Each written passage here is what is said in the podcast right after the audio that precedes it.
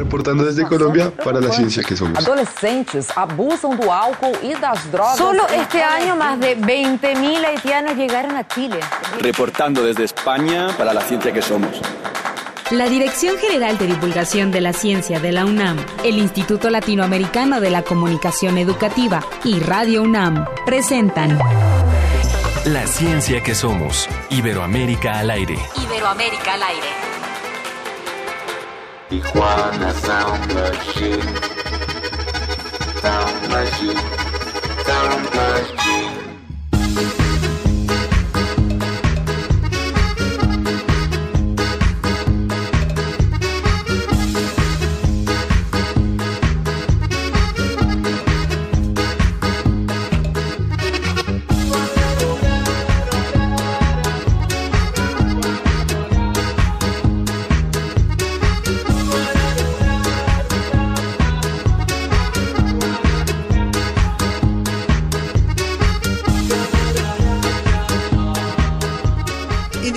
La ciencia que somos con mucha actitud, ¿verdad, Sofía Flores? Y con esta música. Déjenme decirles que Ángel llegó todavía con más actitud que yo.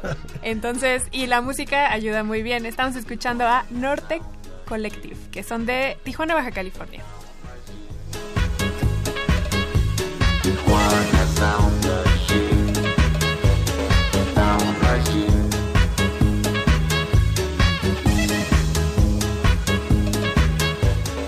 Bueno, pues este grupo, este grupo es eh, pretenden hacer sonido contemporáneo, cuyo objetivo es la realización de música electrónica mezclada con norteña, así como con banda sina- sinaloense y tambora y todo lo que se acumule en la semana. Vamos a escuchar. Ah, les recordamos los medios de contacto. Si les gusta Nortec Collective, coméntenoslo. Recuerden que estamos en redes sociales: Facebook, La Ciencia que Somos, Twitter, arroba Ciencia que Somos, y en teléfono en cabina 56 22 73 24, 56 22 73 24, WhatsApp 55 43 63 90 95, 55 43 63 90 95. Y también queremos decirle que a partir de hoy, eh, Sofía, ah, no, que a partir de hoy el ILCE, que es el, el Instituto Latinoamericano de Comunicación Educativa, se suma a la transmisión de la ciencia que somos a través del canal 16 de la red de DUSAT, de manera que le damos la bienvenida a Radio ILCE y nos da muchísimo gusto que este proyecto siga caminando, siga creciendo. Seguiremos, por supuesto, buscando nuevos aliados y nuevos cómplices en esto de la comunicación de la ciencia.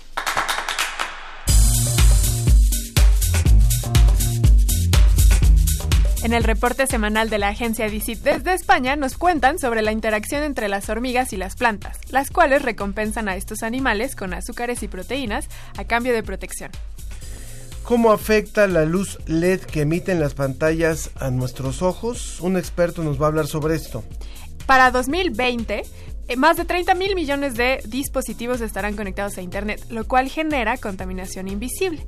Hoy en Sobre la Mesa abordaremos este tema y lo haremos visible. También conversaremos con un especialista sobre un tema que algunos ya lo vemos como una como una no hay nada que hacer, como la calvicie, la cual está afectando a la mitad de los hombres de entre 20 y 30 años. Desde la perspectiva de la psiquiatría hablaremos sobre el discurso de odio y la incitación a la violencia contra otras personas, las personas con problemas de salud mental y qué es un psicópata. Esto con motivo del reciente atentado o los atentados en Estados Unidos contra migrantes. Les repetimos, eh, teléfono en cabina 56 22 73 24 y en el WhatsApp donde ya se reporta Diana Elguera, que la semana pasada le pusimos falta, por cierto, es el 55 43 63 90 95. Recuerden también que eh, a través de nuestras redes sociales no nada más nos pueden seguir y comentar, sino también seguir la transmisión en vivo en Facebook Live. Estamos en Facebook como La Ciencia que Somos y Twitter arroba Ciencia que Somos. Reporte desde España. Agencia Iberoamericana para la Difusión de la Ciencia. Visit.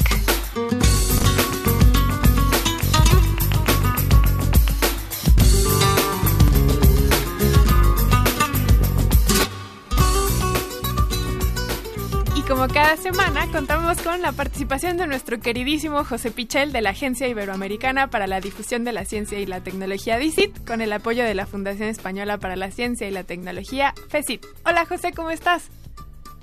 Hola Sofía, eh, muy buenas tardes, o mejor dicho para vosotros, eh, buenos días. Bueno, también recordemos que las personas nos pueden escuchar por podcast o nos pueden escuchar por retransmisión, entonces cualquiera que sea el horario en el que nos estén escuchando, buen día a todos y buen día a ti, José. Desde luego, hay que recordar sí, eso que, que hoy en día eh, los podcasts eh, realmente son lo más escuchado, así que vamos a tener que hacer un saludo estándar mejor para que sirva para todo el mundo, ¿verdad? Me parece muy bien. ¿Qué te parece si hablando también de estandarización, hablamos de un tema que eh, se investigó allá en España, pero que nos afecta a todos y que tiene que ver con el chupete?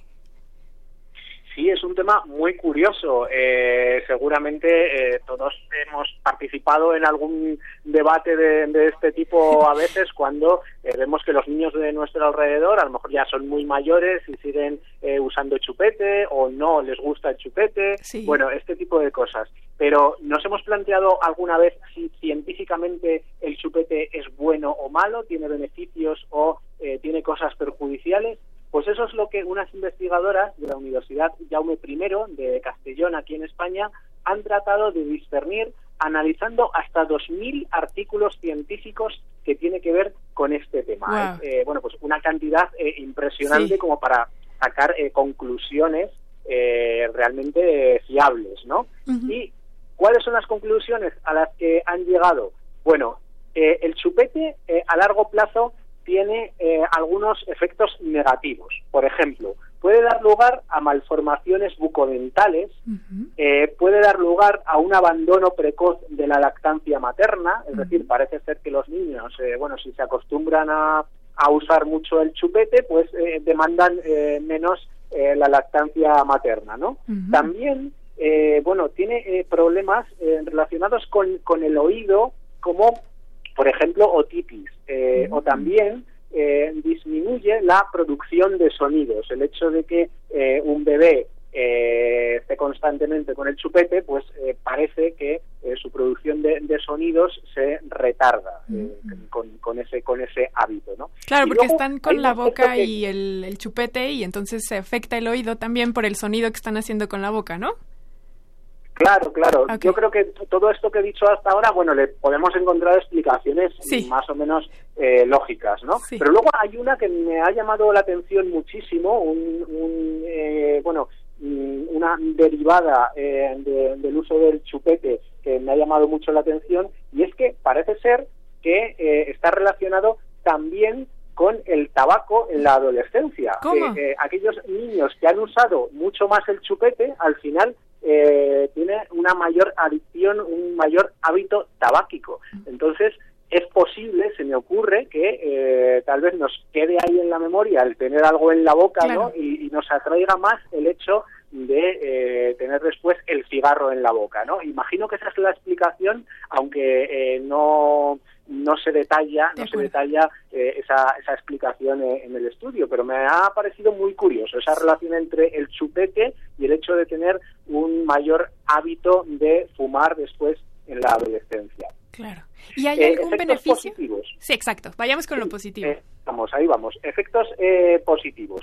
Bueno, parece ser que eh, el hecho del uso del chupete ofrece una mayor eh, protección frente a lo que se llama el síndrome de muerte súbita eh, durante, durante el sueño. Es algo que afortunadamente pues no ocurre con, con frecuencia, pero eh, puede ocurrir. Y también eh, parece ser que el uso del chupete está eh, también en la adolescencia, en este caso, está asociado a un menor sobrepeso y a una menor obesidad. Se me ocurre también que, eh, bueno, pues la relación es eh, compleja en, en este sentido, ¿no? Habría que eh, conocer mejor cuál es esa, esa relación. Claro. Y además, también como efecto eh, positivo, parece ser que eh, los niños que usan chupete, bueno, tienen un mejor comportamiento ante situaciones estresantes, ante situaciones de estrés, pues parece ser que eh, el uso del chupete les, les reconforta de, de alguna manera, ¿no? Entonces, bueno, vemos que eh, hay aspectos positivos, hay aspectos eh, negativos, y la pregunta sería, eh, bueno, entonces, ¿chupete sí o chupete no? Sí. Bueno, imagino que eh, como todo, en su justa medida, eh, puede estar bien y como todo, eh, si nos pasamos de, de esa justa medida, pues quizá es cuando aparecen esos efectos no, no deseados del uso del chupete, ¿verdad? De acuerdo, entonces eh, la medida de lo posible tiene sus beneficios, pero también no hay que abusar de este uso. Tú usaste el chupete, que déjame decirte que aquí en México le decimos chupón, no sé cómo se le diga en otras partes de Latinoamérica, pero tú usaste chupete, José. Eh, creo que sí, creo que por lo que me han contado lo usé en su momento, pero no, no demasiado, no demasiado. Eh, pero bueno, eh, yo creo que, que sí, que lo habitual en la mayoría de, de los niños, eh, aquí por cierto no sabía lo de la palabra chupón, siempre aprendemos cosas muy interesantes de, de vocabulario. Aquí eh, llamamos chupete y, y, bueno, como te decía, yo creo que la mayoría de los niños, eh, por lo menos aquí en España, eh, sí que lo usan Sí. eh, habitualmente y está muchas veces sobre la mesa el debate de cuándo lo deben de dejar de usar. eh, que creo que eh, bueno pues es un, un tema también importante eh, a veces eh, de cara pues eso como decíamos a los problemas bucodentales en el Mm. sentido de que a veces eh, empiezan a salir de los dientes a, a los niños y Mm. todavía están usando eh, el chupete y bueno pues eh, puede no ser demasiado beneficioso que era lo primero a lo que me refería ¿no? Claro, entonces creo que es interesante el debate de hasta cuándo Exactamente. Creo que también este estudio es particularmente relevante para aquellos médicos, específicamente los pediatras, porque muchas veces los padres, que son sobre todo primerizos, acuden a los consejos de los médicos y son ellos quienes deben informar de hasta cuándo es correcto seguir utilizando el chupete. Gran información, gran estudio. Muchas gracias, José. Ahora, ¿qué te parece si cambiamos totalmente y hablamos sobre hormigas? Vamos a hablar sobre hormigas y vamos a hablar de una relación muy curiosa que establecen con las plantas. Son unos experimentos que se han llevado a cabo en Brasil por parte de biólogos especializados y que han analizado, pues eso, esa relación entre hormigas y ciertas plantas que les proporcionan azúcar. Es decir, plantas que eh, en sus flores generan un néctar que resulta atractivo para las hormigas. ¿Y en qué consiste esa relación? Bueno, pues las hormigas defienden a las plantas frente a otros animales, a otros herbívoros que podrían atacarlas. De alguna manera se ha establecido una simbiosis que es mm, muy beneficiosa tanto para la planta como para las hormigas. Es decir, la hormiga obtiene ese alimento gratis a cambio de hacer de, guardián de, de la planta. Cuando vienen otros insectos a eh, comerse la planta, eh, digamos que las hormigas la- los atacan, hacen de guardianes de la planta.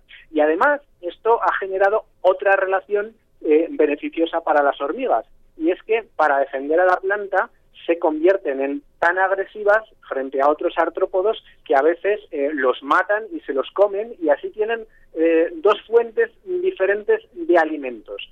Por una parte, esos hidratos de carbono que eh, les proporcionan los azúcares y por otra parte, eh, esas proteínas que les proporcionan aquellas otras especies que van a atacar a la planta y se tienen que enfrentar a, a ellas, ¿no? Entonces, bueno, eh, me parece una relación eh, muy curiosa porque a veces pensamos en, relaciones mutuas beneficiosas entre eh, especies similares o entre, entre animales, eh, pero el hecho de que se establezca esa relación entre eh, pues dos seres vivos tan alejados evolutivamente como puede ser una planta y una hormiga, pues me parece realmente realmente curioso y realmente eh, digno de, de destacar y de apreciar lo que sucede en la naturaleza. Claro, sobre todo como bien dices, también te- tenemos una idea de cuáles son estas relaciones benéficas entre organismos y cuando se trata de insectos, que en este caso de las hormigas, también no, nos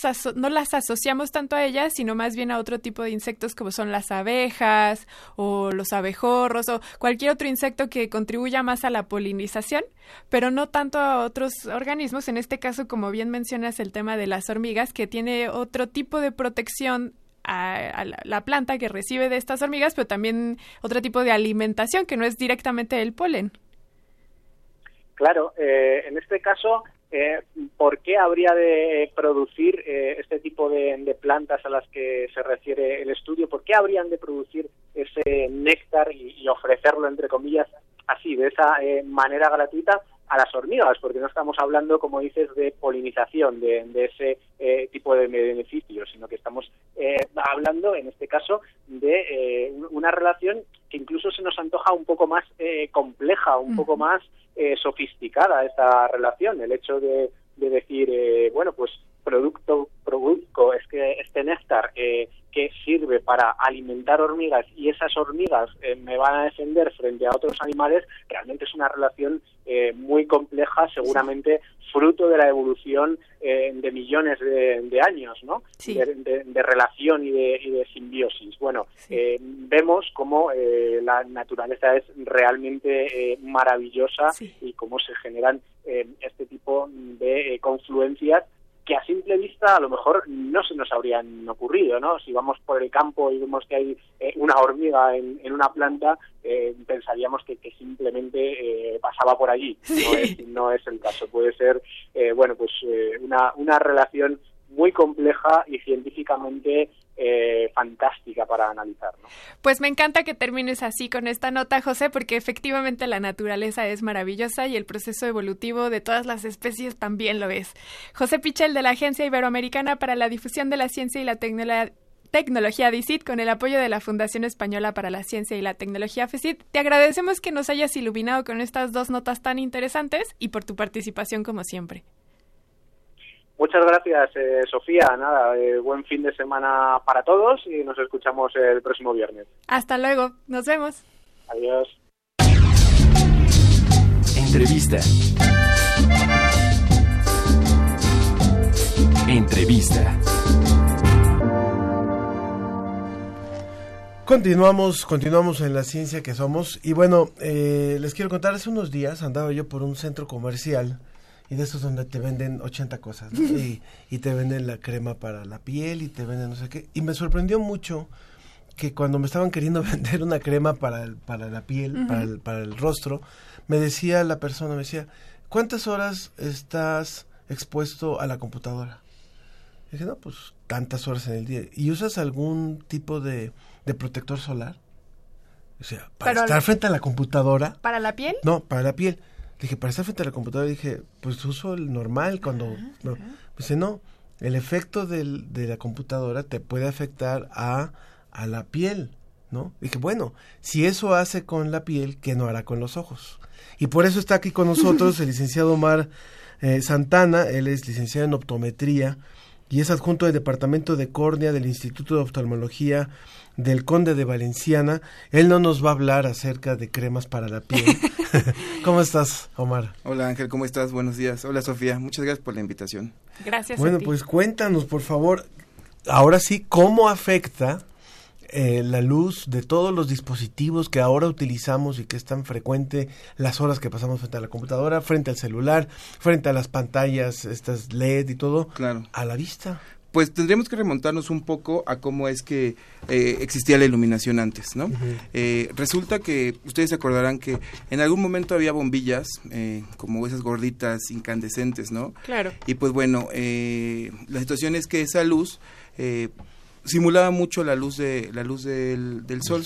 Bueno, hoy en día eh, por cuestiones de bajar energías y ahorrar en todos los niveles se ocupan las luces LEDs que son eh, diodos eh, eh, emisores de luz y luces fluorescentes, ¿no?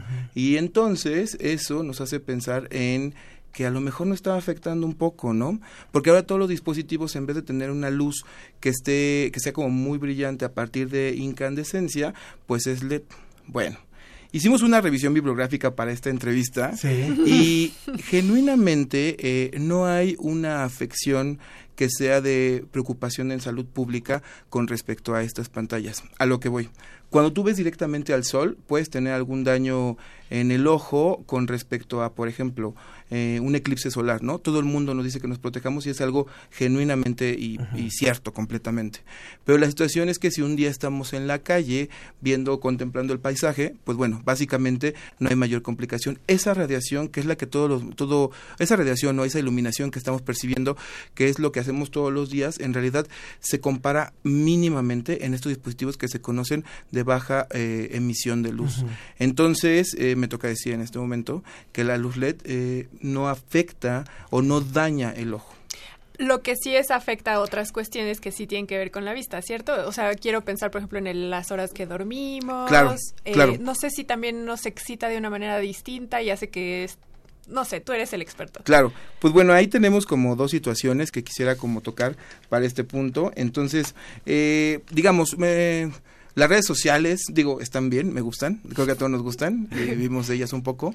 La situación es que eh, a veces dan publicaciones como bastante alarmistas con respecto a este tipo de, de situaciones, ¿no? La luz en específico, y a lo mejor no estaban como conscientes todos, pero la luz azul está afectando, ¿no? No sé si ustedes han visto que hay muchas personas que tienen una antirreflejante que se alcanza a notar genuinamente como morado azuloso. Bueno, entonces... En los lentes. En los lentes, en los lentes, como protección. Entonces, eh, pues bueno, básicamente no hay como, como alguna situación con respecto a eso, porque, eh, pues bueno, esa luz azul, ese, estudio de investigación se hizo en el 2018, me parece, bueno, no me parece, se hizo en el 2018 y eh, se pusieron, digamos, algunas células de diferentes partes del cuerpo, con respecto a esa luz azul y combinada con una sustancia que se llama retinol.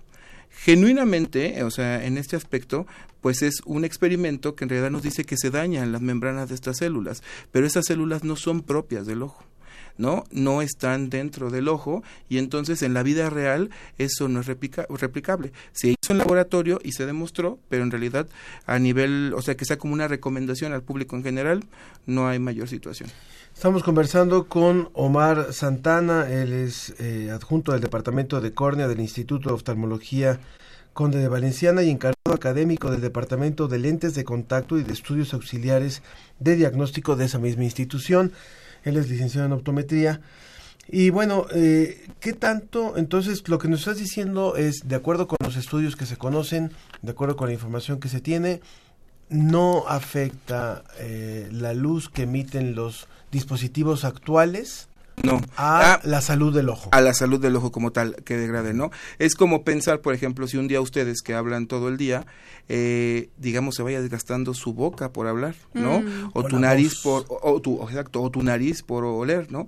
Igual los ojos, si tú ves mucho, y es una pregunta bien frecuente en el consultorio, eh, si tú ves mucho, no hay mayor problema, no se desgasta. Es la función que tiene, en este caso, el órgano, ¿sale? Ahora, con respecto a situaciones de la visión, eso sí es un, un tema que es de preocupación en realidad.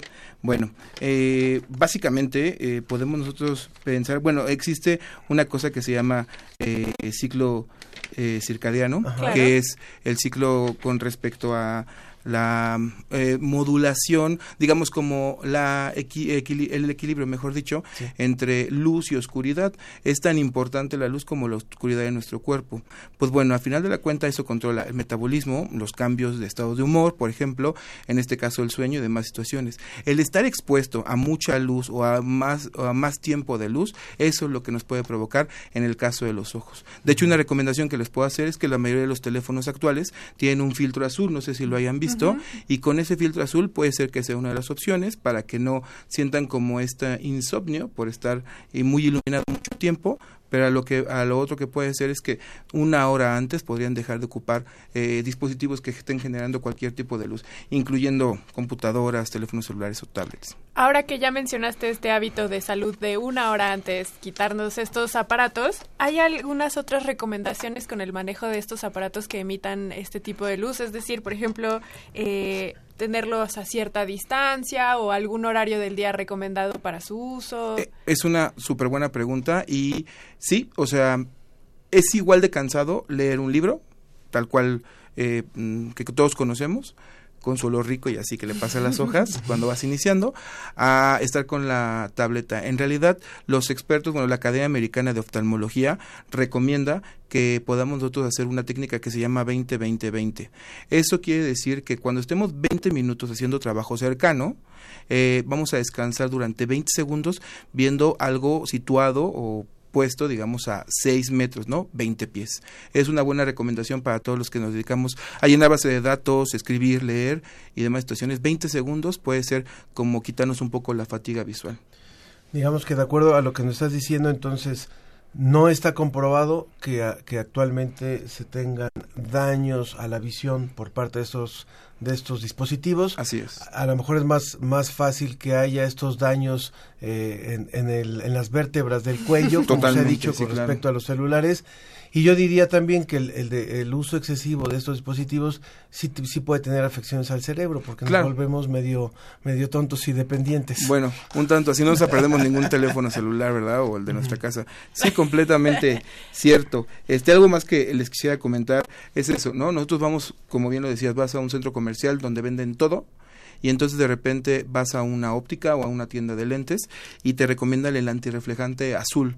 Bueno, genuinamente no hay estudios que validen ni que eh, identifiquen como mejor o como con más protección este tipo de antirreflejantes. Perfecto. Entonces, mi recomendación es que asistan eh, con alguien, con un profesional de la salud para que revisen. ¿Cada cuánto podríamos ir con un oftalmólogo? ¿Una vez al año? Pues usualmente se recomienda una vez al año, sí. De Muy acuerdo. Pues muchísimas gracias. Así es, licenciado en optometría Omar Santana, quien también es encargado académico del Departamento de Lentes de Contacto y de Estudios Auxiliares de Diagnóstico y adjunto del Departamento de Córnea del Instituto de Oftalmología del Conde de Valenciana. Gracias por haber estado Muchas aquí. con gracias. institución donde está muy vinculada muy vinculado nuestro rector Así es, justamente, el doctor Graue. muy bien bueno pues vamos a una pausa les recordamos nuestras vías de contacto y recuerden que estamos transmitiendo también por Facebook Live en los en los periodos donde estamos en las entrevistas a través de Facebook La Ciencia que Somos y a través de Twitter arroba Ciencia que Somos también eh, por teléfono Así es, estamos aquí en la cabina al 56 22 73 24, 56 22 73 24, WhatsApp 55 43 63 90 95, 55 43 63 90 95. Seguimos escuchando a Nortec Collective con esta canción que se llama Arriba el novio.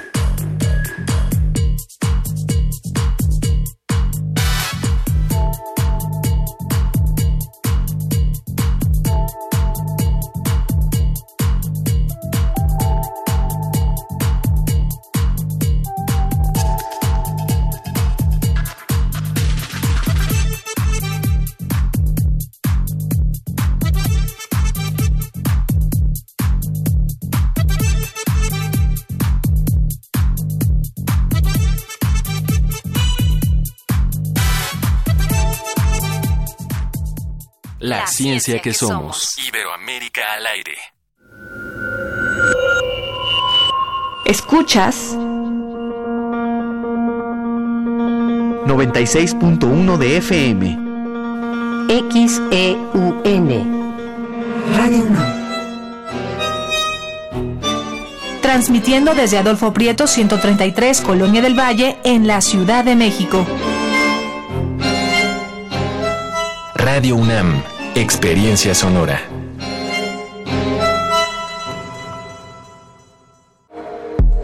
La Facultad de Ciencias, semillero de científicos del país, cumple 80 años.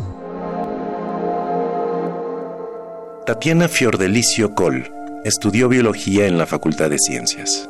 Sus estudios de posgrado los realizó en ciencias biomédicas en el Instituto Max Planck en Alemania y en el Instituto de Función Genómica en Francia. Su línea de investigación consiste en entender los procesos de cambio celular que permitan la adaptación de la hipófisis a los variables requerimientos fisiológicos y cómo es regulada la coordinación de esta función celular para cubrir las demandas del organismo. Lleva 15 años impartiendo clases en la facultad. Es responsable del Laboratorio de Neurofisiología Comparada y Unidad de Imagenología Cuantitativa. Cuando pienso qué es la facultad para mí, lo describiría con pocas palabras. Es una casa, es una familia, es una alegría diaria. Eso es para mí la facultad. Yo siento que la facultad en los últimos años ha generado muchos cambios y principalmente cambios que tienen que ver con la apertura, con la apertura que implica la interacción interna, pero también la apertura que implica ir hacia afuera, ir a conocer a otros, ir a trabajar con otros y llevarles lo que somos y lo que hacemos a otros. Pienso que la facultad ha generado comisiones que permiten que esto suceda, por ejemplo la Comisión de Movilidad, que impulsa eh, semanalmente, diariamente, que sus alumnos y sus profesores conozcan, sepan, salgan, no solo, digamos, al extranjero, porque tenemos pocos recursos, pero nacionalmente a otros estados, a otras universidades. Y creo que eso es fundamental para crecimiento y desarrollo de la facultad y del país. Después ha generado comisiones como la de bioética, que es fundamental y que nos llevan a un futuro más claro, más, más humano, si lo queremos ver así, pero con un mayor respeto a los seres vivos. Y comisiones como la de género y otras, ¿no? Entonces pienso que la facultad para mí es una facultad en pleno desarrollo, creciendo, generando los mecanismos que le van a permitir llegar al futuro recibió el premio en salud Miguel Alemán Valdés en 2015 por sus contribuciones al avance del conocimiento en temas de gran impacto en la salud, y en 2016 el premio Canifarma en su categoría de investigación tecnológica por el desarrollo de un sensor versátil de biomoléculas. Soy fisióloga, básicamente hago neuroendocrinología comparada. Sé que suena como difícil, pero en realidad no lo es. En realidad son todas las hormonas. ¿Y qué hacen las hormonas en un organismo? Entonces todos hemos oído hablar de las hormonas y que hacen que crezcamos, tienen que ver con el metabolismo, con la reproducción. Y hoy en día es uno de los principales problemas de salud de este mundo, las enfermedades neuroendocrinológicas o metabólicas, como la diabetes, el ovario poliquístico, las afecciones tiroideas, pues en realidad están asolando a la población mundial. Entonces, entender desde la ciencia básica cómo se generan estas enfermedades, por qué se generan, por qué hay más propensión, cómo se curan, qué medicamentos es fundamental. Pero lo que estamos haciendo en la facultad me parece más fundamental todavía, es no quedarnos aislados en nuestro laboratorio de ciencia básica y ir afuera, ir con los doctores, ir con los que hacen medicina y tratar de generar un vínculo que nos permita realmente impactar a la sociedad. Es decir, para llegar a donde queremos, tanto en ciencia básica como en ciencia aplicada, necesitamos trabajar juntos. Y eso es lo que hoy en día en la facultad se está impulsando enormemente. Entonces, en la facultad yo diría se están generando los nichos para tener la interdisciplina y para que la ciencia básica que hacemos, el conocimiento que generemos, impacte y llegue a la sociedad, ya sea en términos de medicina, en términos de conocimiento.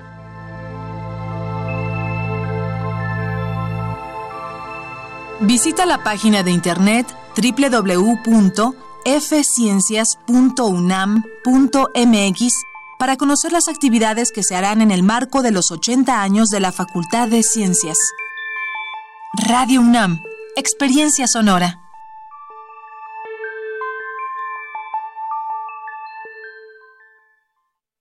Regresamos a La, ciencia, que, somos. Iberoamérica al aire.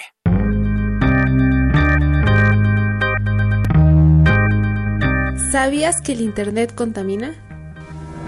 Sí, sí, es lo que eh, hemos platicado. Tengo una prima que sí está muy, como muy metida en, en, esos rollos. De hecho, por lapsos del día este, apaga su wifi, justo por las ondas, algo así me, más o menos me había comentado. Nunca lo he visto publicado, nunca lo he visto en la televisión, nunca lo he escuchado en la radio, así que no tengo una idea de qué contaminará. No, no lo sabía. Pensé que todo, como es inalámbrico, no contaminaba. Pero me imagino que las energía, las ondas o lo que usamos para generar esas frecuencias, de algún modo contaminan, no sé a qué nivel. No, no lo sabía. Eso sí, este, apenas hasta hoy me estoy enterando de que no, que acumular correos y todo eso contamina, no, no, no tenía ninguna idea.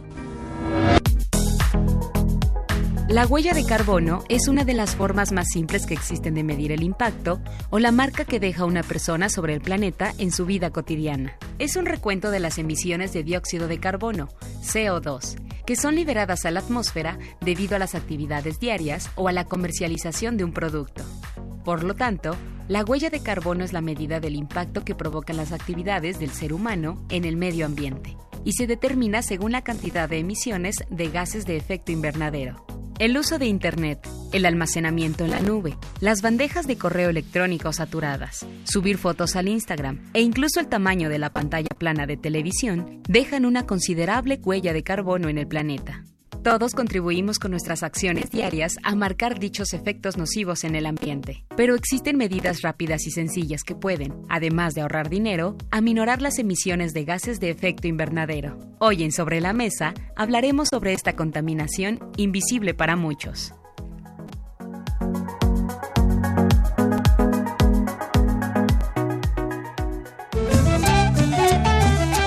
Sobre la mesa.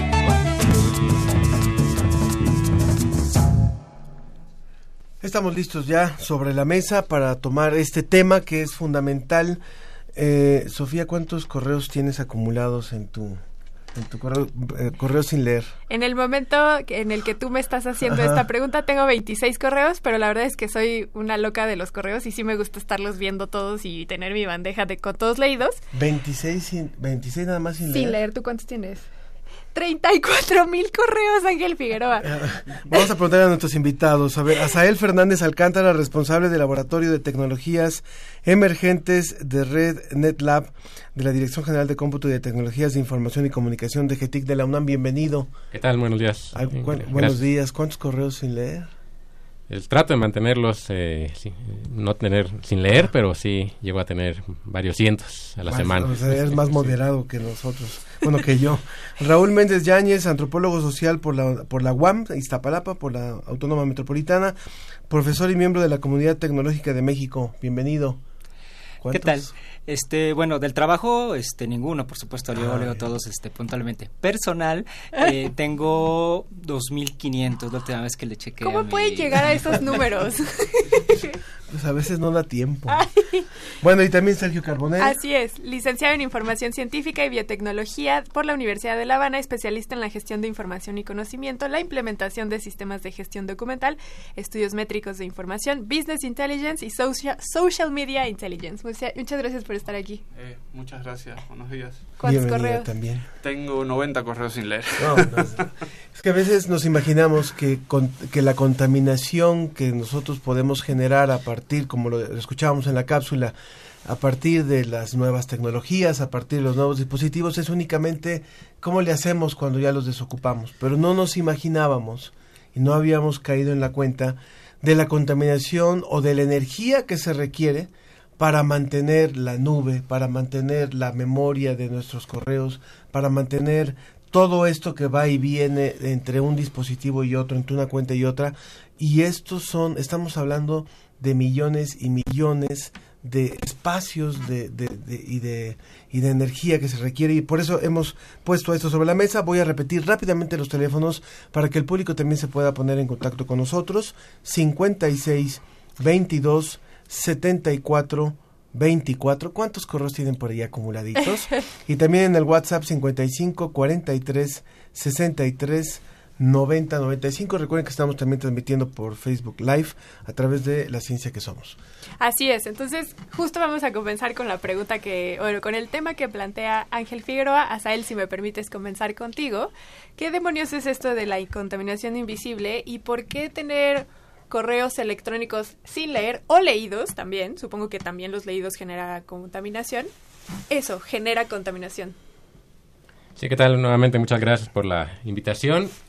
Bueno, mencionar que efectivamente, bueno, desafortunadamente se hace mucho énfasis en con el Internet, se deja de contaminar, pero no se menciona realmente que también se contamina porque obviamente hay es- dispositivos que están prendidos las 24 horas del día, las 365, para que podamos consultar precisamente en este caso el correo y sobre todo el video, que es más del 60% del tráfico que hay en Internet. Las, ustedes van a las universidades de Estados Unidos, por ejemplo, el mayor tráfico de Internet son los videos, el streaming.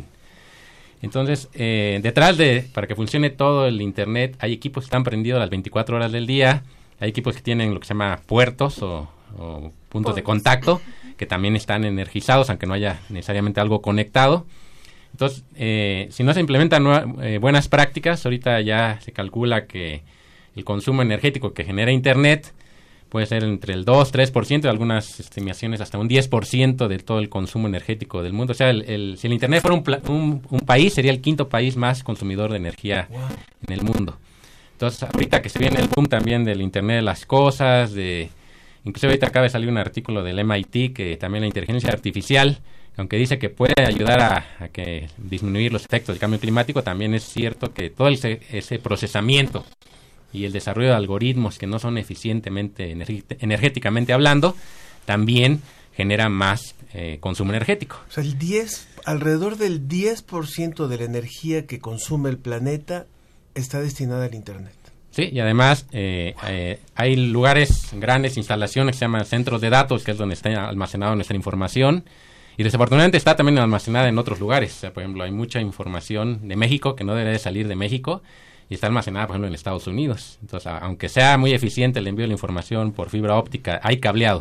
O sea, detrás de todo lo que, hasta lo que nos llega a nuestro celular detrás, hay cables. O sea, el backbone, lo que se llama el, la dorsal del Internet, hay cables. Entonces, hay, hubo obra civil para tener esos cables, hay antenas que están radiando, también emisiones eh, electromagnéticas. Entonces, también esos centros de datos utilizan un 60% de, de su energía nada más para, para enfriar el cuarto donde están esos equipos de, telecomunicaciones, para mantener activas las comunicaciones. Entonces, eh, también puede ser hasta más ineficiente un centro de datos que inclusive un, edificio por metros cuadrados, estamos hablando. Entonces, el consumo energético del Internet ha sido equivalente y superior inclusive a la, a la eh, industria de la aviación en, términos de consumo energético. Y estaríamos pensando, le pregunto también a nuestros otros invitados, a, Raúl Méndez o a Sergio Carbonel, estaríamos pensando que obviamente esto va en una tendencia hacia arriba. Sí, la tendencia va en aumento. Sergio. Sí, la tendencia va en aumento sobre todo porque los niveles de informatización eh, van aumentando. Eh, específicamente en el tercer mundo, o sea, todo lo que son... Eh, hay un volumen muy grande de la población que se está informatizando. en África, en Asia, en América Latina.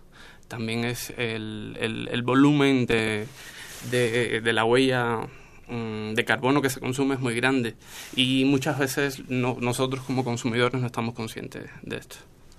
Eh, tan solo de 2012 a 2017 se triplicó el uso del Internet y se espera que para el 2020 haya el triple de conexiones que teníamos en 2017. Entonces, esto sí es una tendencia a la alta y pues parte mucho porque, bueno, parece ser que este siglo eh, en muchos sentidos ha sido como la reivindicación de Carlos Marx, eh, no solamente en la economía, sino también en entender que todo lo que hacemos es material. Entonces, justamente lo que se comentaba, hay cables, hay servidores, hay dispositivos físicos, se necesitan producir, se necesitan trasladar, ya sea por vía aérea, por vía marítima, por vía terrestre. Entonces todo eso también se suma, digamos, a, a los gastos aunados al uso de Internet. Entonces la invisibilización que tenemos de esta contaminación que hacemos de Internet se debe a que no reparamos que Internet no es algo virtual. Internet en realidad es algo muy físico, tiene cables y tiene eh, pues materia detrás computadoras que están almacenando y eso me lleva materiales también incluso que están en, peligro de extinción o que ya están también que los elementos químicos lo que hablábamos igual hace unos programas.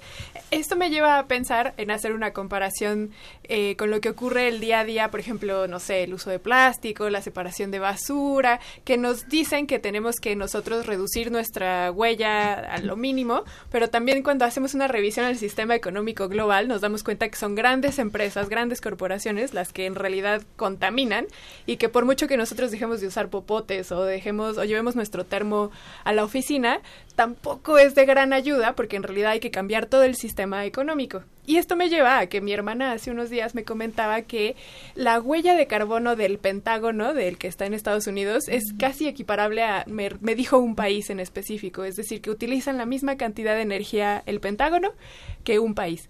Y esto me lleva a preguntar, ok, por mucho que nosotros revisemos nuestros correos, nos conectemos a Internet lo menos posible, seamos conscientes de nuestro uso de Internet, al final son las grandes corporaciones las que necesitan. Google, por ejemplo, no puedo imaginar a un Google apagando servidores porque se caen, lo hemos visto, se caen las redes sociales, se caen los sistemas de streaming.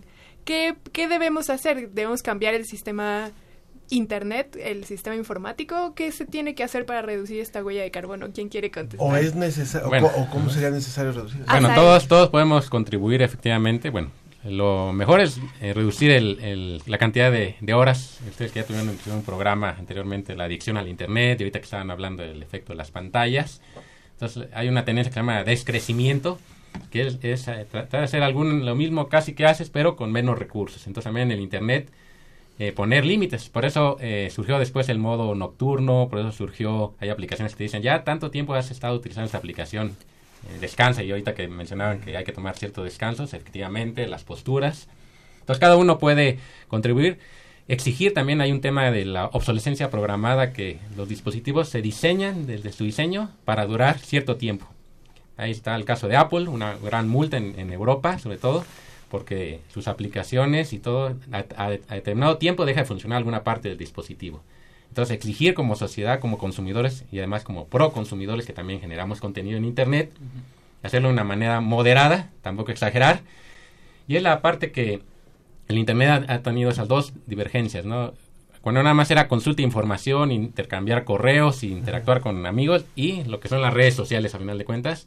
Y si le sumamos lo de la fake news y todo eso, ahorita que hablaban precisamente de la minería, si nosotros estamos cambiando de dispositivo cada rato, entonces, para, para, producir un celular se tuvieron que hacer minería de la real, minería a cielo abierto, de metales pesados, etcétera. Y está el tema eh, que también no es eh, diferente y está relacionado, pues es el, lo que se llama el, la basura electrónica, el e-waste. ¿no? Entonces se calcula que, por ejemplo, en el 2016 hubo 45 millones de toneladas métricas de basura electrónica y va a haber en el 2021 52 millones. Entonces es, es exigir tratar de usar el aparato lo más que se puede y exigir que dure más. Eso es lo, Ahí yo, yo coincido completamente. Estábamos escuchando a Sael Fernández de, de, GETIC. Hace poco tuve la oportunidad de estar en Cuba.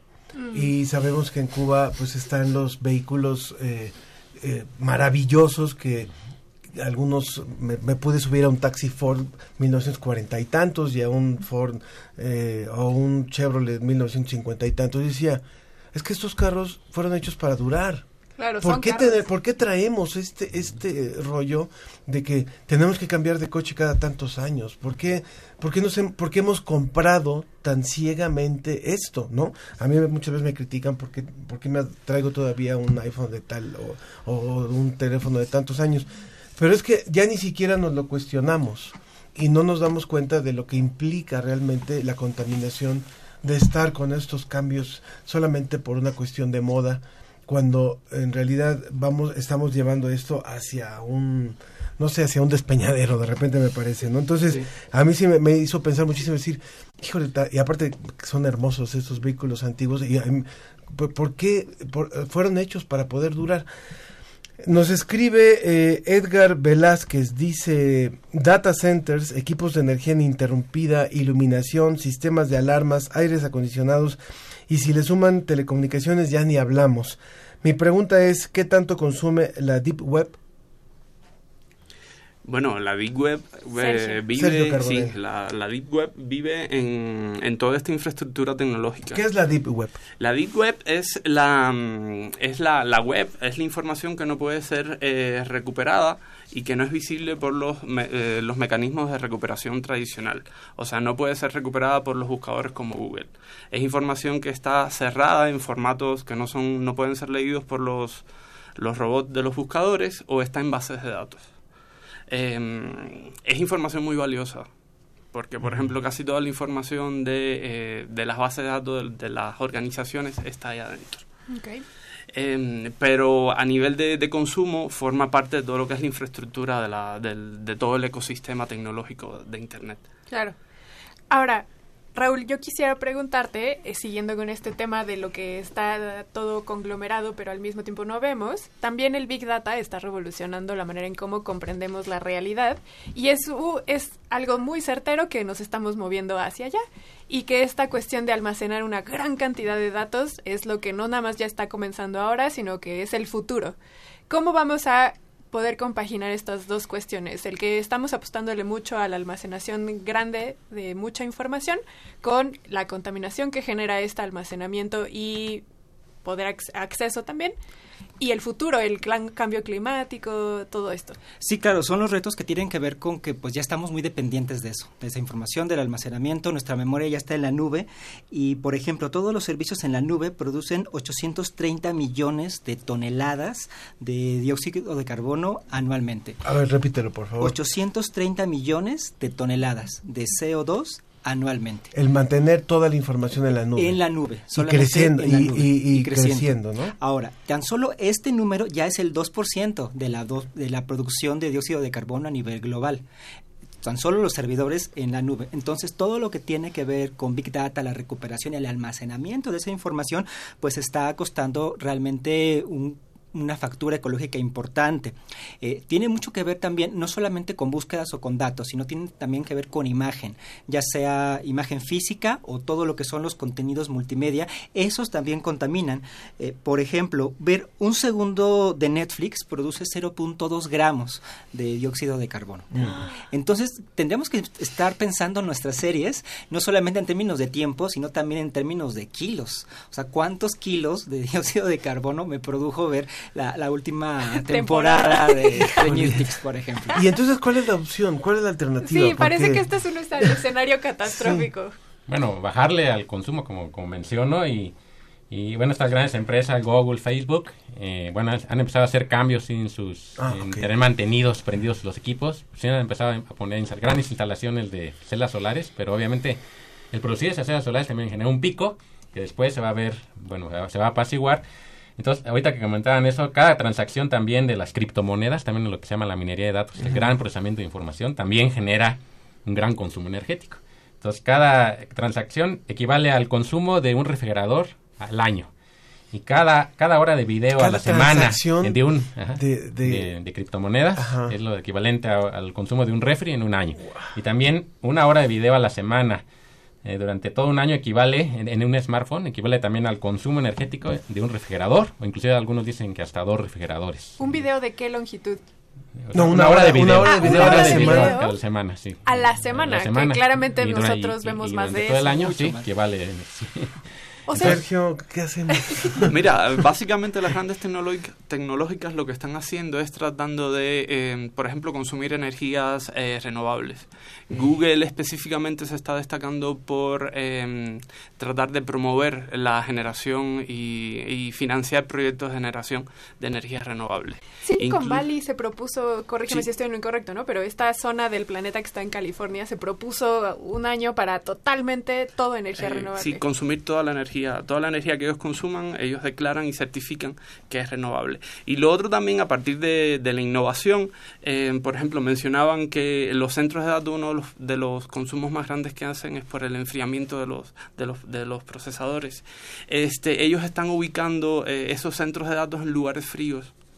Y eh, Microsoft incluso hace como dos años eh, hizo un proyecto de sumergir los procesadores en, en el fondo del mar y utilizar la temperatura del, del agua para enfriar esos, enfriar todo el, los, sus equipos. Voy, a recordarles con quién estamos hablando. Asael Fernández Alcántara, de DGTIC, de la Dirección General de Cómputo y Tecnologías de Información y Comunicación de la UNAM.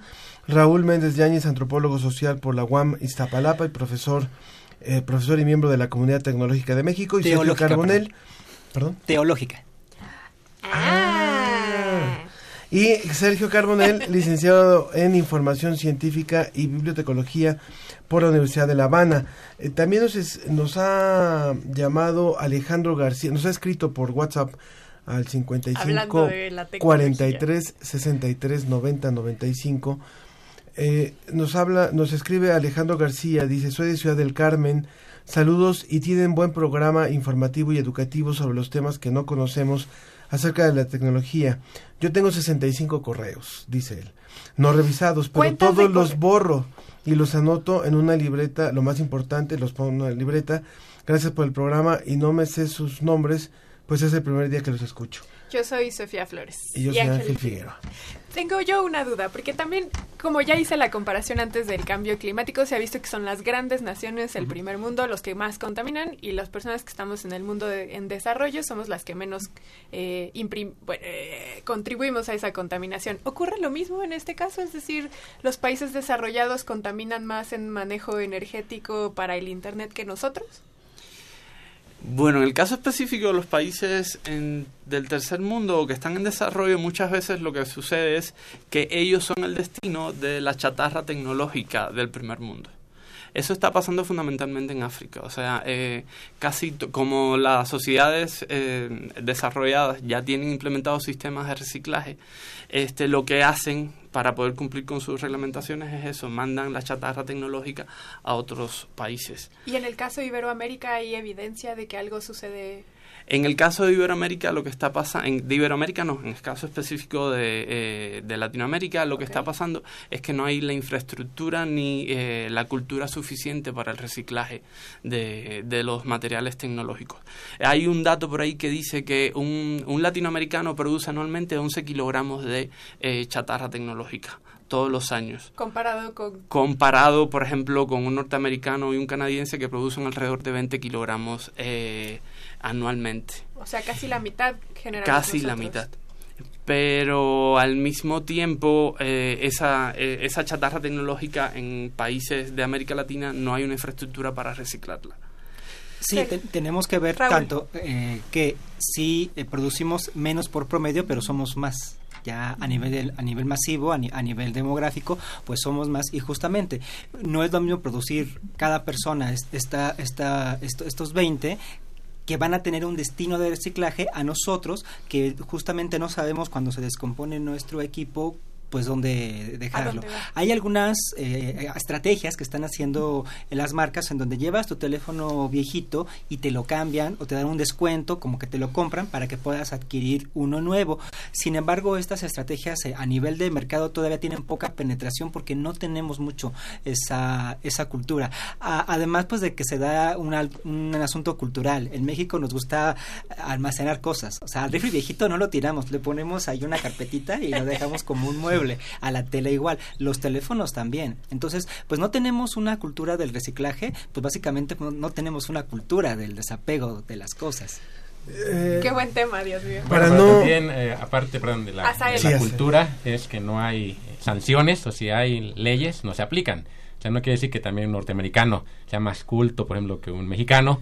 Por ejemplo, cuando vienen aquí a México, ¿qué pasa si ellos también vemos que tiran basura? Pero es porque saben que aquí lo demás los hacen y no los multan. Entonces, allá hay grandes multas en Estados Unidos. O sea, también es- sí es cierto, puede ser cultural, pero también es cuestión de aplicar la ley para que todos se comporten de una manera consciente y no generen tanta basura, ¿no? Eso es lo importante. Eh, a veces cuando tocamos estos temas eh, no podemos evitar preguntarnos, bueno, ¿y yo como ciudadano de a pie qué puedo hacer? Cuando escuchamos que las grandes decisiones de consumo de energía para almacenaje están en, en- en- en manos de de grandes empresas, de grandes corporativos, uno no tiene que ver con el enfriamiento y con esto que, que nos decían. Pero ¿qué pasa si millones de personas en un país eh, apagan su celular en la noche? Eh, ¿Qué pasa si millones de personas en un país eh, desconectan sus, sus conectores cuando no están utilizándolos? Por ejemplo, los cargadores que muchas veces nos han dicho siguen consumiendo energía. ¿Qué pasa si salimos de vacaciones y nos programamos para no dejar comida en el refrigerador y dejamos desconectado el refrigerador, dejamos desconectada la televisión, la, la televisión, eh, la antena de la televisión o el, el módem de la, del, del internet? O sea, en eso sí podríamos contribuir si lo hacemos millones de personas. ¿Sirve de algo? Claro, por supuesto, Hacer- la suma de, de todos esos componentes ahorita que hablaban, o sea, hay una gran eh, hambre de, de información, pero pues, hay que tener bueno, el hambre natural que necesitamos. Y efectivamente yo siempre les digo, eh, denle su besito de buenas noches a su cable modem en su, casa y apáguenlo en la noche. O sea, y ahorita que comentaban de los efectos de las pantallas, bueno, no duerman con el celular ahí prendido a un lado, bueno, o, apaguen los datos. No tienen prendidos, por ejemplo, el Bluetooth también. O sea, lo que no usemos, apaguémoslo. Porque eso genera consumo energético. Y yo desde el punto de vista por ejemplo, de ingeniero, ingeniero hay, hay por ahí propuestas que los switches, los equipos de telecomunicaciones, comentaba los puertos, de que efectivamente estén apagados los puertos que no se estén utilizando y no que esté energizado todo el equipo, que tienen redundancia de ventiladores, que tienen redundancia de eso. Entonces hay todos esos centros de datos y todos somos, eh, podemos poner nuestro granito de arena efectivamente para bajar ese consumo energético. Y ahorita que se viene el boom del Internet de las Cosas que comentaba, y también lo del 5G también es un tema pendiente, que eso va a generar más consumo energético, pues, porque se requiere una gran instalación de antenas, y además las frecuencias que se utilizan también hay cuestionamientos que si afecta o no a la salud. Algunas empresas dicen que, pues, ok, no hay estudios que lo demuestran, pero tampoco hay estudios que no que digan que no. Entonces tenemos que nosotros como consumidores también están en ese pendiente de eso y no dejar que nada más se instalen por instalar eh, antenas en todas partes, ¿no? Pues sin duda este es un gran tema para la mesa, no se nos ha acabado el tiempo, pero les voy a pedir a Sael, esta contó como tu participación final, les voy a pedir a Raúl y a Sergio que por favor nos ayuden a concluir esta mesa con respecto a también lo que menciona Ángel. Y hay todavía dos comentarios del público y les podríamos dar respuesta también con el comentario final. Gaby Frank dice altamente contaminante nuestra especie, por donde se le vea lástima por el planeta, ojalá pronto hagamos conciencia y se se ponga manos a la obra en el asunto. Y también nos escribe Diana Elguera, dice, pero ¿qué sucede con las campañas de recolección de basura electrónica? Se tendría que cambiar la vida de la inmediatez. Bueno, su comentario final, por favor. ¿Quién empieza? ¿Raúl? Eh, bueno, pues me parece que algo que podemos hacer y que nos urge hacer para poder reducir esta huella de carbono digital es volver a lo humano. Si no tenemos necesidad de mandar un mensaje, podemos ver a la persona en físico. Mejor veamos a la persona en físico. Si no hay necesidad de mandar ese mensaje, ese, ese, ese correo, si en lugar de dos pantallas viendo la misma serie podemos hacerlo en una, eso va a reducir mucho la huella de carbono. O usar las redes sociales para mandar tonterías. Y pues yo creo que mientras más nos humanicemos y mientras más volvamos al contacto persona a persona, más mejoraremos pues la ecología y también la sociedad.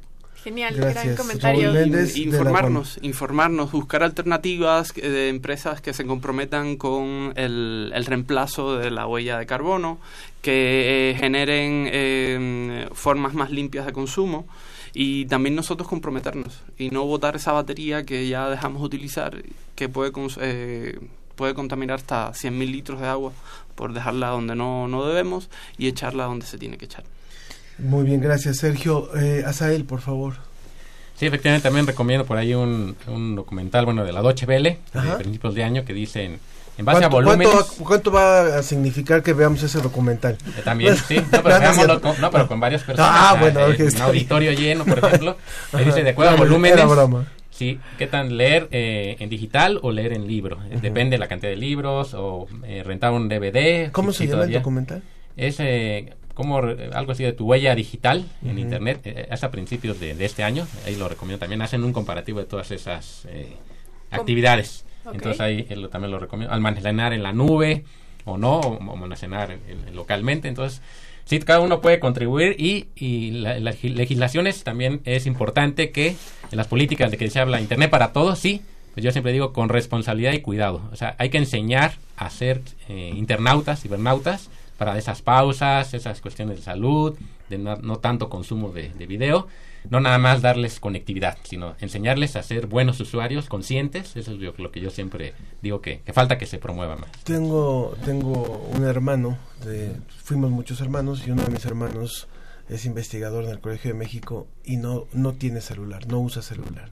Y es visto casi como un bicho raro, pero realmente se puede vivir sin celular o se puede vivir con menos. Sí, porque es una necesidad creada finalmente. Entonces necesitamos, necesitamos eh, reflexionar más sobre el buen uso del Internet, o sea, nos hemos desbocado frente a una novedad y creo que esto nos deja más, más inquietudes. Qué bueno que las vinieron a traer. Muchas gracias. Los volveremos a tener para hablar de un manejo saludable del Internet. Sí. Azael Fernández Alcántara, eh, de la Dirección General de Cómputo y Tecnologías de la Información y Comunicación de aquí de la UNAM. Muchas gracias. Gracias a usted. Raúl Méndez Yáñez, antropólogo social por la Universidad Autónoma Metropolitana de Iztapalapa y profesor miembro de la Comunidad Teológica de Luego México. vamos a platicar de la Comunidad Teológica. Muchas gracias.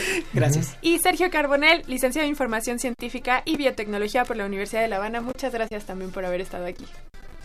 Muchas bibliotecología. hoy les quedamos muy mal a bueno, todos. Muy, sí. A los tres, muchas gracias. Muchas Vamos gracias. a ir con un poquito de música para continuar con la, la ciencia que somos. Seguimos con eh, Norte Collective y ahora Pico Selector.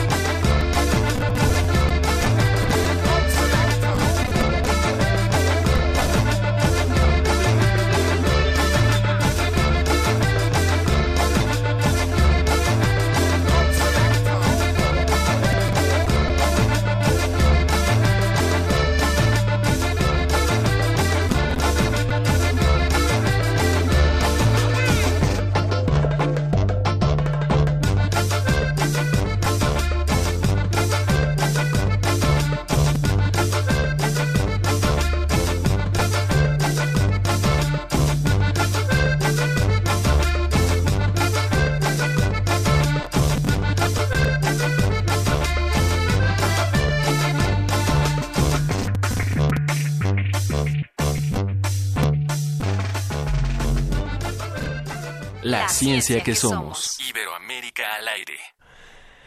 Continuamos. Así es, Sofía. estamos de regreso. Mejor tú presenta porque yo- a mí me deprime este tema. No, no es cierto. No, porque justo vamos a darle el enfoque. No que- me deprime porque lo asumo con mucha serenidad y paciencia. No, y ahorita te vamos a explicar por qué también deberías estar muy tranquilo con esta situación.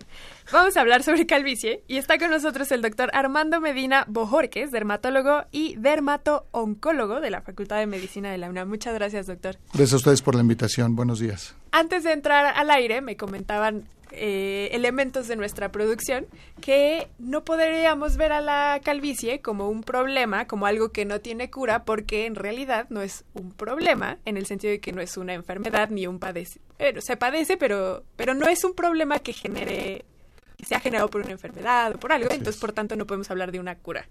¿Nos podría contextualizar un Sí, poco más? de hecho, la calvicie como tal podemos definirla como un trastorno cronoevolutivo de la unidad pilosebácea. ¿Qué quiere decir esto? La unidad pilosebácea se conforma por el, el pelo propiamente dicho, la glándula sebácea y el músculo piloerector. Entonces, este trastorno cronoevolutivo quiere decir que a través del tiempo, si recordamos, aquellos hombres de Neandertal, Cromañón en la antigüedad, pues eran casi cubiertos de pelo por completo.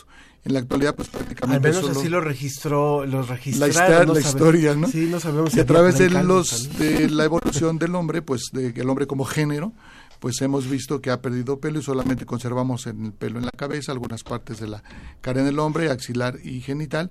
Y entonces realmente se cree que para un futuro, pues prácticamente el pelo ya no existirá. Y pero como ahorita todos, todavía hay mucho pelo, la gente que no tiene quisiera tenerlo, pero realmente no se conceptualiza como una enfermedad, sino como un trastorno cronoevolutivo.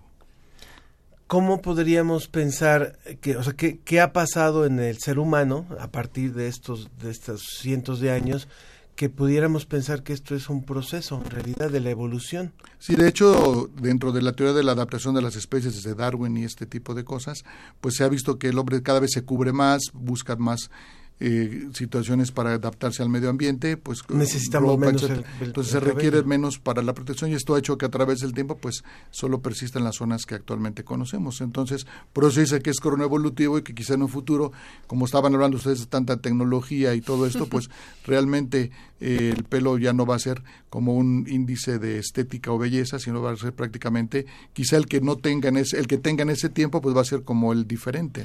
Ahora, déjeme jugar un poco como el abogado del diablo porque eh, eh, hay estudios que demuestran que los hombres que tienen vello facial, es decir, barba cerrada sobre todo, son más atractivos que aquellos que no tienen una barba. ¿Cómo entonces se podría argumentar esta evidencia con lo que usted nos está comentando? Sí, de hecho, esto se debe a un problema de receptores. ¿Qué quiere decir? Eh, eh, profundizando un poquito, la hormona masculina clásica, la testosterona, se convierte en dihidrotestosterona a través de una enzima que se llama 5-alfa reductasa, en fin. Esta dihidrotestosterona es la que hace el efecto de la caída del pelo, de la miniaturización y caída del pelo, pero esta esta sustancia no siempre es bien recibida en todos los folículos. Hay receptores específicos y se cree que hay receptores diferentes en la piel cabelluda, en sus diferentes áreas, en la barba, en el pecho. Por eso vemos varones con mucho pelo en pecho, barba cerrada, buen bigote, pero con calvicie, porque son problemas de receptor. Y esto lo da la genética. Por eso el nombre correcto es alopecia androgenética o calvicie, creada por ya un factor genético y que se induce o se desencadena con los andrógenos desde la adolescencia. Eh, nos gustaría saber, eh, sabemos que la tendencia eh, y los estudios están marcando que esta, la alopecia, la, caída de cabello afecta más a los hombres que a las mujeres. y estamos hablando con el doctor Armando Medina Bojorques, dermatólogo y dermato-oncólogo de la Facultad de Medicina. ¿Por qué está demostrado esto? ¿Por qué se presentan menos casos de mujeres con calvicie? ¿Qué hay en el organismo de unos y de otros que, provoque esto. De hecho, en las investigaciones actuales ya se empieza a ver una homologación, ya se empieza a diagnosticar más en la dama, porque de hecho antes se pensaba que solo era como prácticamente del varón. Y lo que sucede es que las hormonas femeninas, estrógenos, que se van desarrollando en la dama durante su edad reproductiva, digamos desde la primera menstruación hasta la menopausia, esas enzimas, eh, perdón, esas hormonas que protegen a la dama hacen que los andrógenos que ella misma tiene causen un menor efecto. Y casi podemos ver la caída de más pelo en la dama después de la menopausia, porque ya sus hormonas no ocupan esos receptores y entonces los andrógenos, pocos o menos que tiene la dama, pues entonces empiezan a hacer efecto. Pero hasta esa edad. Hasta esa edad. Por eso el varón tiene calvicie con mucho más tiempo de antelación y vemos comúnmente varones de 18 o 20 años que empiezan con problema importante y las damas generalmente la mujer lo empieza en etapas más tardías, pero prácticamente ya en el mundo se considera un 60% en el varón y 40 en la dama. Ahora usted nos acaba de mencionar la cuestión eh, hormonal de la calvicie, pero también hay una cuestión genética que está asociada al cromosoma X. Bueno, de hecho, eh, es una, le llaman los genetes de, característica autosómica dominante, o sea, es decir, es un gen que siempre va a penetrar. Y en la, en la alopecia androgenética o calvicie se le llama de penetrancia incompleta, es decir, no, no vamos a poder saber específicamente de, los hijos de una pareja quienes tendrán calvicie o no hasta que se manifieste, porque es un gen que va como brincando en las generaciones, pero sí es un gen dominante que por eso pues eh, este trastorno cronoevolutivo hasta la fin de la especie humana. Si le sirve para los estudios de los 10 hermanos que fuimos, nueve tuvieron buen cabello hasta ciertas edades y nada más a mí me tocó, el más chico, la herencia de mi papá, ¿no? De hecho, también es en grados, porque hay, gente, por ejemplo, muchos varones, como por ejemplo un servidor, que tengo un poco de pelo a la edad que tengo, pero eso es una alopecia androgenética, digamos, normal, que se ha considerado a través del tiempo, pero hay gente que desde muy pequeño la padece y hay gente que también esto vemos, eh, es un poco étnico, vemos en razas no muy... Eh, con no mucho mestizaje, razas más puras, indígenas, que tienen pelo a los 80 años hasta media frente. Entonces también es un problema étnico que se supone este gen lo manifestaron, lo trajeron más los españoles en la A mí me gustaría, perdón, perdón, Sofía. Este, ya hablamos de la parte hormonal, ya hablamos de la parte genética, pero también podemos hablar de cuestiones que sí se pueden resolver. O sea, a mí me gustaría, eh, para dar un poquito de esperanza en este programa en el que hemos hablado de, de muchas cosas fuertes, es si hay un tipo de alopecia o de, de, de inicio de pérdida de cabello que se puede controlar, que se puede combatir, porque ustedes como dermatólogos y como dermooncólogos eh, este, también trabajan en esto. Entonces, ¿cuál es el tipo de caída de cabello que sí puede eh, atenderse, si no prevenirse, podemos atenderse cuando aparece y donde hay tratamientos, donde hay algo que hacer, donde hay algo que que cuidar? Lo primero que hay que señalar es que cuando la persona empieza con caída de pelo hay que acudir al especialista porque la alopecia androgenética... el especialista es, el dermatólogo. El dermatólogo es una de las... La alopecia androgenética es una de las alopecias que existen, pero hay que hacer el diagnóstico diferencial con un mundo de alopecias. Ya enfrascados que el dermatólogo confirme el diagnóstico de alopecia androgenética, lo conveniente es que el paciente acuda lo más pronto posible para que podamos desacelerar el proceso lo mejor que se puede. Y hay tratamientos tópicos, sistémicos, es decir, tomados y procesos quirúrgicos en general. Entonces, dependiendo del grado de evolución y lo que el paciente busque, ¿Por qué? Porque a veces nosotros empezamos un tratamiento y el paciente es joven, casi lo lleva la novia porque dice me voy a casar con mi abuelito, y el, pero el paciente no quiere porque él, tomando en cuenta que es un trastorno que no le afecta, pero sí pero él dice pues a mí no me interesa estéticamente entonces o y a veces cumple un factor laboral un factor de familiar un factor que se casa se estabiliza y después ya no le tiene tanto interés. Y hay gente que aunque sea lo que se pueda quiere hacer todo lo posible. Entonces es un factor también de impresión o de su subjetivo de cada persona. Entonces eh, hablando de esos tratamientos pueden ser tópicos vía oral, es decir, tomados, ya sean nutrimentales o algunos específicos, y quirúrgicos. Doctor. Quirúrgicos, cuando ya son implantes. Se injerta... Ahorita platicamos de ello con mucho gusto. Ah, bueno, entonces platiquemos de eso supongo que del mismo paciente se le retira folículos de otra parte del cuerpo, cuerpo y se le injertan o son artificiales o cómo es. Para dar el enfoque, cuando empezamos con el paciente con tratamiento, primero hay que hacer un estudio general porque a veces puede ser que esa alopecia, aunque exista, se incremente si el paciente está anémico, tiene alguna otra enfermedad, etcétera.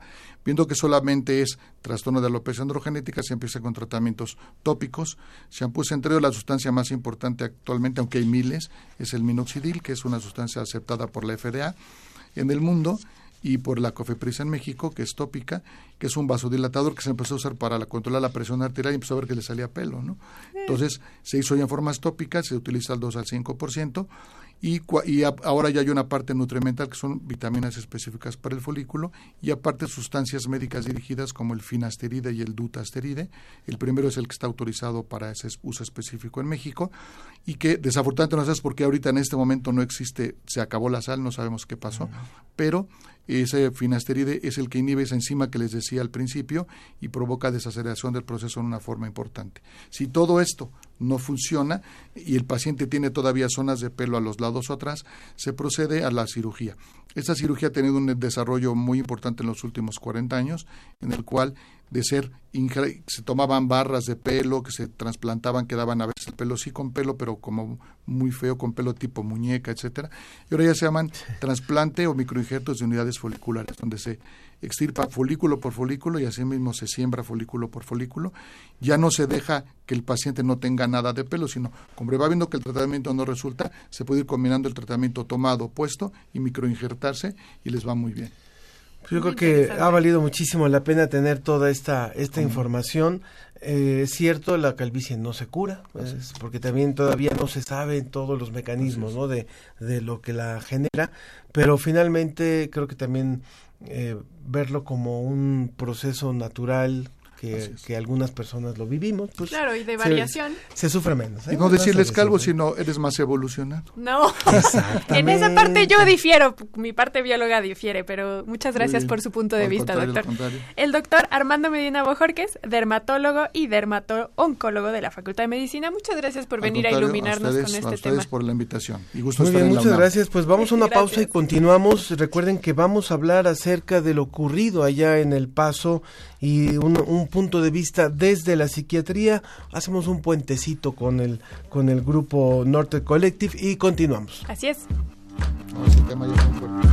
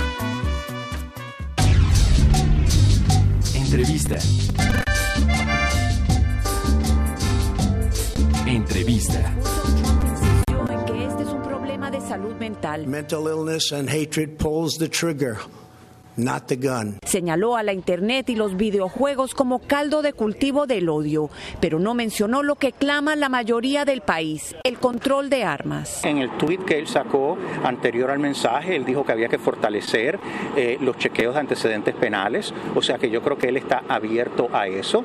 En medio de la controversia llama la atención el silencio del liderazgo republicano, la excepción, el hispano Ted Cruz, condenando el odioso fanatismo antihispano como repulsivo y antiamericano. Del lado demócrata, el expresidente Obama hizo un llamado en contra Bueno, de pues esto fue parte de lo que escuchamos la semana pasada después de ocurrido este este tiroteo, este nuevo tiroteo allá en El Paso, Texas, y por eso quisimos hablar con, con especialistas de este tema, eh, que como es el caso del doctor Nicolás Martínez, médico especialista en psiquiatría por la UNAM, y él trabaja en el Instituto Nacional de Psiquiatría Ramón de la Fuente. Gracias por estar aquí con nosotros. Gracias por la invitación. Escuchamos que Donald Trump dice, este, eh, es- tiene esta interpretación de quiénes son los que cometen estos actos y, y cuando se trata de, de blancos habla de que son enfermos mentales y, y así ya pareciera que, que está justificando algo que, que para otros es más bien una cuestión de conducta y de algo que se ha venido incrementando, se ha venido calentando. eh, eh, a partir de esta presidencia sobre todo. ¿Cuál es el punto de vista de usted, cuál- tuyo? Gracias. Eh, bueno, creo que han sido eh, unas palabras lamentables eh, respecto a una declaración de unos hechos tan graves. De hecho, en Estados Unidos, eh, asociaciones de atención en salud mental se han pronunciado en contra de este tipo de declaraciones. Una persona que padece de algún trastorno mental o como se le denominaría en la Convención de Derechos de Personas con Discapacidad, una persona con discapacidad psicosocial, lo más frecuente es que sea víctima de algún tipo de delito, no que sea la que genera algún tipo de eh, homicidio o algún delito grave. En realidad, esta asociación que se hace fácilmente con eh, mass shootings, con homicidios en masa, con este tipo de atrocidades, pues lo comete gente que no tiene una alteración en cuanto a alguna función mental, es decir, no padece algún trastorno mental. Sin embargo, están muy convencidos eh, política e ideológicamente de alguna idea, ¿no? Y pareciera que este es el caso. Eh, no me atrevería a emitir una opinión acerca de los dos eh, autores intelectuales y materiales de estos eh, hechos, porque no los he evaluado, ¿no? Eso sería una, una imprudencia de mi parte, siendo psiquiatra forense. Sin embargo, eh, con muy eh, alta probabilidad pueden no tener un trastorno mental. Es decir, que el, el que una persona tenga diagnosticado un trastorno mental no necesariamente lo hace alguien que en el futuro pudiera cometer algún crimen, pero podríamos hablar de algún tipo de correlación. Es que desgraciadamente, eh, de hecho esto nos advirtió Foucault desde el 81, ¿no? De la psiquiatralización del delito. Eh, se han buscado signos, síntomas, estigmas para poder asociar y predecir lo que antes se llamaba peligrosidad. Afortunadamente ha avanzado el derecho, ha avanzado la ciencia y se ha evidenciado que la peligrosidad es prácticamente un concepto nulo. No se puede predecir cuando una persona va a cometer algún hecho delictivo. Lo que se puede predecir son algunas variables que pueden estar asociadas con algunas circunstancias.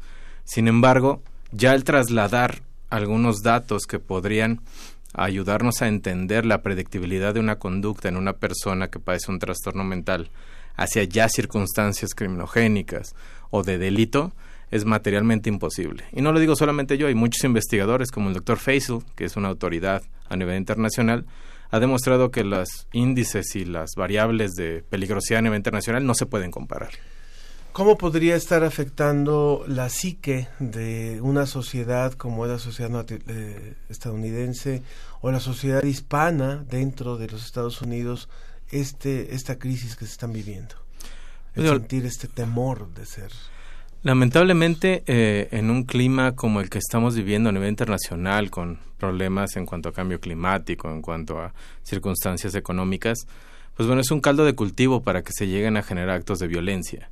Y si a eso le agregamos en muchas ocasiones que se llegue a dar un contexto de discursos de odio o de supremacía de alguna eh, raza en específico sobre de otra, pues no es difícil ver que se lleguen a cometer este tipo de circunstancias, lamentablemente, ¿no? Creo que para muestra basta un botón y vivimos, desgraciadamente, la humanidad la Segunda Guerra Mundial, que afortunadamente tuvo su resolución. Sin embargo, el llegar a tener como ideologías muy específicas y tener esta xenofobia hacia una raza en específico, como puede ser eh, los latinos, pues llega a generalizar este tipo de acciones.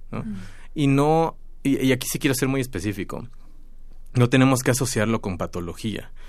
Eh, yo en los foros en los que he participado, siempre he dicho que una persona con un trastorno mental, con discapacidad psicosocial, es predecible en algunas conductas, dado algunos síntomas o algún padecimiento que tenga. Pero una persona sana mentalmente es impredecible. Y en mm. realidad alguien que no padece un trastorno mental, pues puede utilizar su libre albedrío. puede ser más peligroso, menos, menos, predecible, ¿no? De hecho, algo muy visible es el, los hechos que sucedieron el año pasado en Las Vegas, de este contador que amasó una gran cantidad de armas y compró estos eh, aparatos que hacen que una arma se vuelva automática y desde un alto piso en Las Vegas empezó a matar gente, empezó casi a jugar eh, a los videojuegos con ellos, ¿no? Eh, y a matar desde su habitación. Le han hecho autopsicológicas, han hecho muchísimas cosas y no han encontrado un trastorno mental.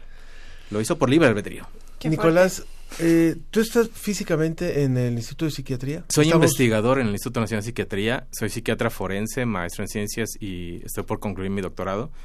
Y, Nos vas a eh, invitar. Sí, claro que sí. Pero antes te eh, queremos invitar, ¿tienes oportunidad el próximo viernes de poder continuar con esa charla? Este, bueno, pues bueno, yo creo que lo agendamos. yo, creo, yo creo que este tema sigue siendo de mucha inquietud y sería muy importante, perdona la producción que, me estoy... Ángel Figueroa cerrando tratos Perdón, al aire. Si tú pudieras, porque creo que este tema da para muchísimo. Sí, sí, sí, cuando guste, será un placer venir. Una gran capacidad de, explicar y yo creo que esto va, va a despertar mucha inquietud. Porque además ah, mencionó el tema de los videojuegos, que fue otra de las excusas que se dio a por qué esto estaba sucediendo y que también hay que discutir si los videojuegos tienen allí algo que ver con eso. Es impresionante, ¿no? Que hayan pedido que se retire la propaganda en digo, no voy a dar el comercial de la tienda, pero, pero la propaganda y las armas siguen ahí al lado, ¿no? Entonces, sí, sí, cuando gusten. Perfecto, entonces para el próximo viernes vamos a continuar con ese tema con Nicolás Martínez, médico especialista en psiquiatría por la UNAM y eh, e investigador del Instituto Nacional de Psiquiatría Ramón de la Fuente Moniñiz.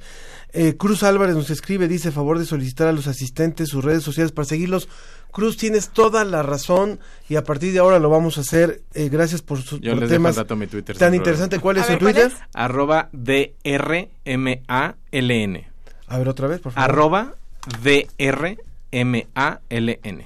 Doctor Mal... Mm, doctor Martínez López Nicolás. Muy bien. Arroba. D-R-M-A-L-N. Y también Mari Carmen dice un programa súper rico en información diversa. Gracias, UNAM. Bueno, a todos, muchas gracias y a todos los que hicieron posible el programa. Así es, comenzamos por Ángel Figueroa. Y Sofía Flores. Y a la producción Susana Trejo y Janet Silva, asistente de producción Marco Cornejo, Luz Elena Morales, Ailis Ramírez, en la operación técnica Ricardo Pacheco y Arturo González y en la producción general Claudia Ogesto. Gracias a los que nos escuchan hoy a los que nos escuchan en la retransmisión también y a los que nos escuchan en el podcast o en cualquier parte de este planeta que lo hagan, les agradecemos mucho por sintonizarnos. Y recuerden que la próxima semana, recuerden que la próxima semana seguiremos conversando con el doctor Nicolás Martínez sobre este tema, y lo que está ocurriendo allá. Perdóname, y si quieren escuchar el podcast, los martes es cuando está subido el nuevo episodio. Hasta la próxima.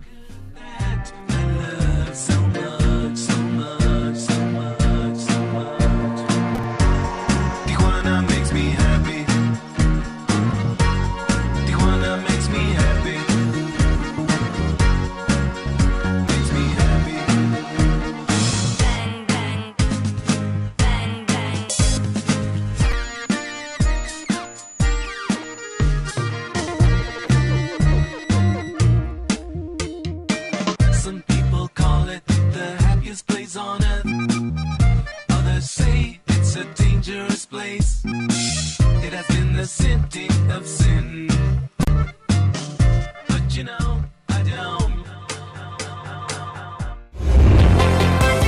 Agradecemos tu compañía. Nos escuchamos la próxima semana en punto de las diez y media de la mañana. La ciencia que somos. Iberoamérica al aire. Una producción de la Dirección General de Divulgación de la Ciencia de la UNAM, el Instituto Latinoamericano de la Comunicación Educativa y Radio UNAM.